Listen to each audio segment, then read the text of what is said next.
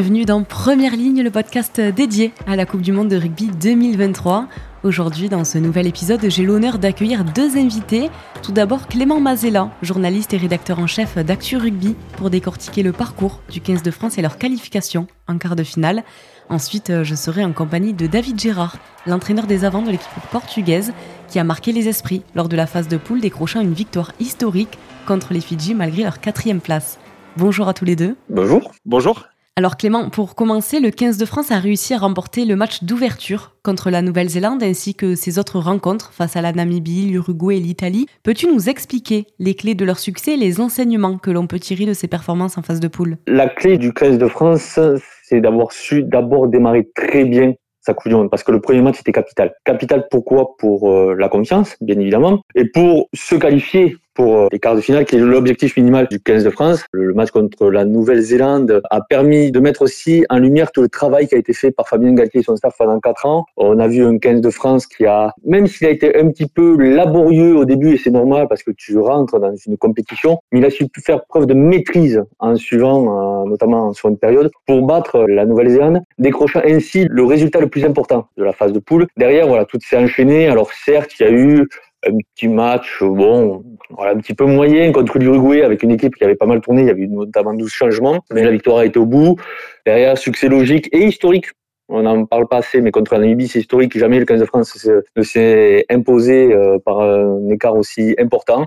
Et puis derrière, voilà, euh, il y a eu une démonstration de force face à l'Italie. L'Italie qui a annoncé qu'elle n'avait peur de personne après ces deux premiers matchs de poule où elle avait pris 10 points contre l'Uruguay et euh, la Namibie. Et elle est très très vite redescendue sur terre hein, en encaissant deux gifles, dont une voilà contre le 15 de France où le 15 de France a été impressionnant sur les bases, a été impressionnant sur la discipline, a été impressionnant en attaque, a été impressionnant. En dans tous les secteurs de jeu où l'Italie ben, n'a plus que constater l'écart énorme qu'il y avait avec ce 15 de France qui me semble sûr de sa force.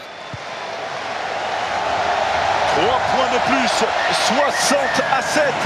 C'est le score final. Cette démonstration des Français qui sont donc qualifiés pour les quarts de finale de la Coupe du Monde 2023, leur Coupe du Monde. Mais en tout cas, le contrat est rempli pour les Français et surtout, quelle performance. 8 hein. essais ce soir et euh, vraiment une, bah, une, performance aboutie comme on dit. Ah, complètement, évidemment une performance clinique propre qui a su euh, ravir le, tout le public euh, à Lyon ce soir, tout le public français. Maxime Lucu a été précieux, Anthony Gelon était en forme, les, les Antamion Pono avait des, des ailes, Louis Bielbarré aussi. Et on sourit quand on voit ce classement, 18 points pour la France, copie parfaite, 4 victoires, dont 2 bonifiés et donc une première place pour la première fois depuis 20 ans, ça n'était pas arrivé en Coupe du Monde. Et justement, tu viens d'en parler, on sait que les Bleus ont montré une grande résilience, notamment lors du match euh, contre l'Uruguay. Je le rappelle, hein, pour les auditeurs, le 15 de France s'est imposé dans la douleur pour un score final de 27 à 12. D'après toi, qu'est-ce qui a rendu cette rencontre plus difficile que prévu? Le 15 de France a dû digérer ce premier résultat. Hein. On ne parle que depuis euh, le tirage au sort du match d'ouverture face à la Nouvelle-Zélande. En gagnant ce match, l'équipe de France s'est libérée d'un poids et peut-être que inconsciemment, elle a un petit peu moins mesuré euh, les forces de l'Uruguay, qui voilà, c'est une petite équipe mais qui est valeureuse, qui s'est appuyée sur une grosse force de caractère, sur un esprit vraiment guerrier. Et le 15 de France, voilà, un petit peu galéré, mais c'est normal aussi parce qu'il y avait une équipe qui avait pas mal tourné, avec des joueurs qui avaient euh, voilà besoin de rentrer aussi dans la compétition. Voilà, je n'oublie pas quand même que l'essentiel est assuré. Alors certes, il n'y a pas eu de victoire bonifiée, mais l'essentiel était assuré, c'était gagné. Et on sait très bien qu'une phase de poule ne peut pas être toujours parfaite. On va pas parler d'accro, mais on va parler, voilà, peut-être aussi d'une petite forme de rappel aussi, une petite pique pour ce 15 de France, comme quoi ben, aucun match n'allait être facile, même contre une équipe qui est euh, classée au-delà de la 15e place au classement mondial. Une petite galère, mais finalement qui s'est très bien terminée euh, pour ce 15 de France. Et au final, le 15 de France fait quand même 19 points sur 20 sur cette phase de poule, ce qui est fantastique. Ça s'est effectivement euh, très bien terminé puisque le 15 de France est premier de sa poule et qualifié en quart de finale.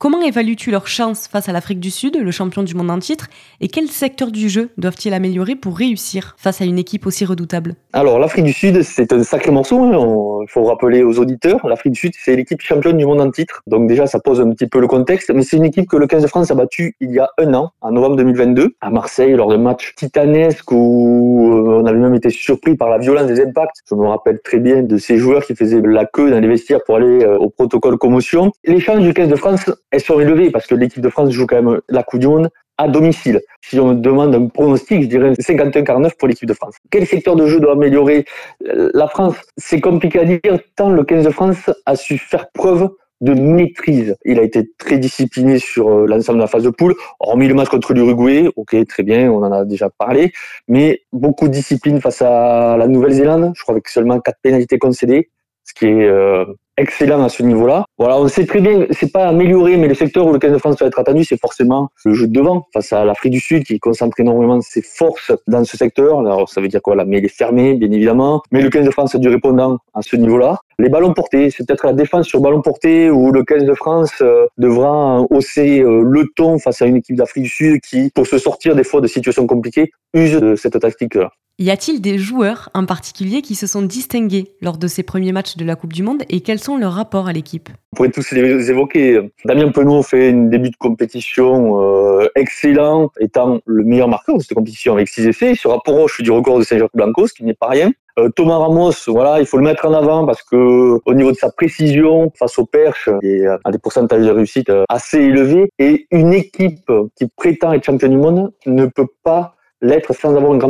Et je pense que le 15 de France là avec Thomas Ramos. La petite surprise, hein, on peut l'appeler ovni, mais la belle histoire de cette Coupe du Monde, ça reste Louis Bielbiaré qui, euh, euh, du haut de ses 20 ans, est arrivé un petit peu sur la pointe des pieds et a très vite su faire preuve de maturité pour s'inviter dans cette équipe et prendre la place de Gabin Villiers qui, lui, est un petit peu décevant raison notamment de blessures à répétition qui lui ont fait perdre du rythme. Et Louis Bielbiaré, 20 ans, il a su saisir sa chance, s'inviter dans cette équipe et gagner sa place de titulaire durant cette Coupe du Monde. après le reste, euh, on peut toujours mettre en avant voilà Grégory Aldrit qui a été de niveau stratosphérique face à l'Italie. J'ai envie de mettre en avant la régularité de Charles Olivon, un, joueur dont on ne parle pas assez, notamment de l'importance au sein de cette équipe euh, de France. Et enfin, au-delà du 15 de France, jusqu'à présent, pour toi, quelle a été la performance, l'équipe ou le moment le plus marquant de cette Coupe du Monde? Il y en a eu tellement de moments marquants sur une Coupe du Monde où beaucoup ont critiqué les différences de niveau entre les petites et les grosses équipes. Les matchs marquants, j'ai envie d'en donner deux. J'ai envie de donner ce dernier match entre le Portugal et les Fidji, pas forcément sur la qualité technique du match, mais sur les émotions qu'il a véhiculées et l'exploit réalisé par le Portugal, euh, qui montre que même une nation pas forcément majeure est capable de battre une équipe du tiers 1, euh, voilà, une équipe qui a les dix premières mondiales au classement. Le Portugal, qui, ouais, qui fait partie des petites sensations de cette Coupe du Monde. Et le, le, second match, euh, celui qui nous a marqué forcément tous, c'est cette Irlande-Afrique du Sud, euh, au Stade de France. Un engagement euh, rarement vu sur la scène internationale. Ça n'a pas forcément brillé sur des envolées, des lignes de, trois quarts, mais stratégiquement, c'était fort. Physiquement, c'était d'une intensité rare. Oui, un petit score de 13-8, mais est-ce que c'est le score qui fait la qualité des matchs? Je ne le pense pas. Et c'est probablement le match qui a le plus marqué les esprits de cette phase de poule. Alors David, Clément vient de nous en parler. Le Portugal a réalisé effectivement des performances exceptionnelles en obtenant euh, notamment un match nul contre la Géorgie et sa première victoire en Coupe du Monde face aux Fidji. Comment expliques-tu cette réussite dans le tournoi et quelles ont été les clés de cet exploit historique lors de votre dernier match de poule? C'est très compliqué de l'expliquer en quelques mots. Je pense que c'est la suite de trois mois de préparation qui ont été intensives. Euh, c'est la suite d'une prise de conscience humaine qui a eu lieu pendant cette Coupe du Monde avec des garçons qui avaient décidé de pas reculer, qui avaient décidé de tout faire pour remporter les matchs quel que soit l'adversaire. Et je pense que la clé, elle, a été là, c'est qu'on ne s'est jamais positionné sur un terrain de rugby en face des meilleures nations du monde en étant des victimes. On voulait simplement essayer de donner le meilleur de nous-mêmes, mais pas simplement pour exister. On donnait le meilleur de nous-mêmes en se disant qu'on pouvait remporter tous les matchs en fait. Même si on savait que ça serait très compliqué, on voulait se donner les moyens en tout cas de remporter tous les matchs. Et c'est ça qui a fait qu'on a existé et, et plus qu'à exister en tout cas sur les quatre matchs de poule justement en tant qu'entraîneur des avants, quelles ont été les principales stratégies qui ont été mises en place pour préparer votre équipe à affronter euh, des adversaires plus expérimentés? Je le rappelle, hein, pour les auditeurs, votre poule était composée du pays de Galles, des Fidji, de l'Australie et de la Géorgie. Les avants portugais étaient vraiment la cible de toutes les nations, euh, simplement parce que depuis euh, des années, l'identité du rugby portugais se faisait avec la ligne de trois quarts et sa créativité. Mais c'est vrai que les lignes avant n'étaient pas forcément le point fort de l'équipe. Et moi, quand je suis arrivé en préparation, euh, je suis tombé sur un paquet d'avant assez léger, avec des garçons pas très denses, pas très costauds, et je savais qu'en face de nous, on n'aurait que des paquets d'avant bien plus lourds que nous. Et j'ai essayé d'axer mon travail sur deux choses. La, première, rugbystiquement, j'ai essayé de tout baser sur la vitesse. C'est-à-dire qu'on n'était pas costaud, on était moins grand, on était moins lourd. Il fallait aller plus vite que les autres. Donc essayé d'animer mes séances avec beaucoup de rapidité en permanence pour continuer à générer de la vitesse Et après, mentalement, eh ben, euh, je suis allé rechercher euh, dans les années 80-90 des notions de combat que j'ai remis au goût du jour. Et les garçons, il fallait qu'ils aient un sens du sacrifice exacerbé pour pouvoir s'en sortir. Et c'est ce qu'ils ont fait sur tous les matchs. Et c'est ça qui est fabuleux parce que on peut regarder euh, nos quatre matchs. Il n'y a aucun paquet d'avant adverse qui nous a roulé dessus, même s'ils affichaient des plus de 100 kilos de différence avec nous. Et malgré une quatrième place dans le groupe, le Portugal a montré un niveau de jeu impressionnant. Comment les joueurs portugais ont-ils réagi à ces résultats positifs et à l'attention qu'ils ont suscité lors de cette Coupe du Monde? Je ne sais pas s'ils ont conscience de tout encore. Euh, ils, ont des brides en fait. Il se passe qu'ils sont rentrés à, Lisbonne euh, mardi. Ils ont été accueillis par des centaines de personnes à, l'aéroport. Donc c'est vrai que pour eux ça a été un gros changement. Euh, nous qui avons vécu une préparation devant des tribunes vides, parce qu'il y avait absolument personne dans les tribunes. Et quand je dis zéro, c'est vraiment zéro. Euh, on n'a pas suscité l'attention. Aujourd'hui, il suscite l'attention des Portugais. Et je pense que c'est ça l'essentiel et c'est une grande victoire pour moi. En étant entraîneur de cette équipe, on est arrivé à générer quelque chose de génial pour le futur et j'espère que la fédération portugaise et que le Portugal euh, va surfer sur euh, tout ce qu'on a pu générer sur ce tournoi.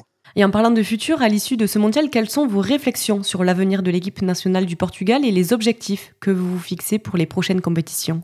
Euh, ben, je vous avouerai que euh, j'en sais trop rien, simplement parce que Patrice Lagiski a décidé d'arrêter depuis un petit moment et j'ai décidé aussi d'emboîter le pas. Aujourd'hui, j'avais signé pour une mission de quatre mois. C'est vrai que la fédération portugaise m'avait déjà parlé voulait que je reste à leur côté pendant encore euh, quelques années. Le souci étant que j'avais d'autres priorités de carrière, d'autres priorités de vie et je m'étais engagé pour une mission de quatre mois que j'ai essayé de faire le mieux possible. Donc je ne sais pas trop quel va être le futur, clairement, mais en tout cas, je leur souhaite vraiment de belles choses et j'espère que le rugby va continuer à grandir et qu'il y aura un apport de licenciés parce qu'en fait, euh, c'est là où est la problématique.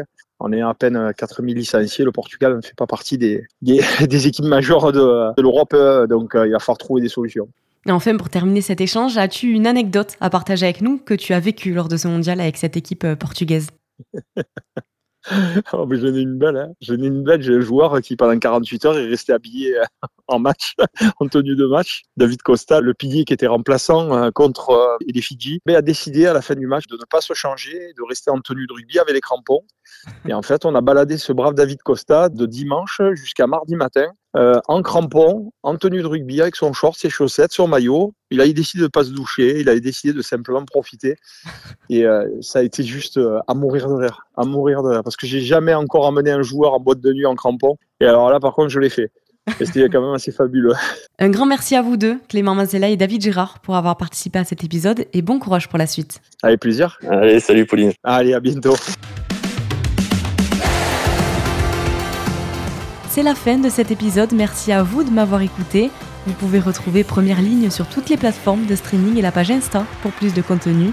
Et si ce podcast vous a plu, n'hésitez pas à me laisser 5 étoiles, des commentaires et à me suivre pour ne pas manquer les prochains épisodes. A très vite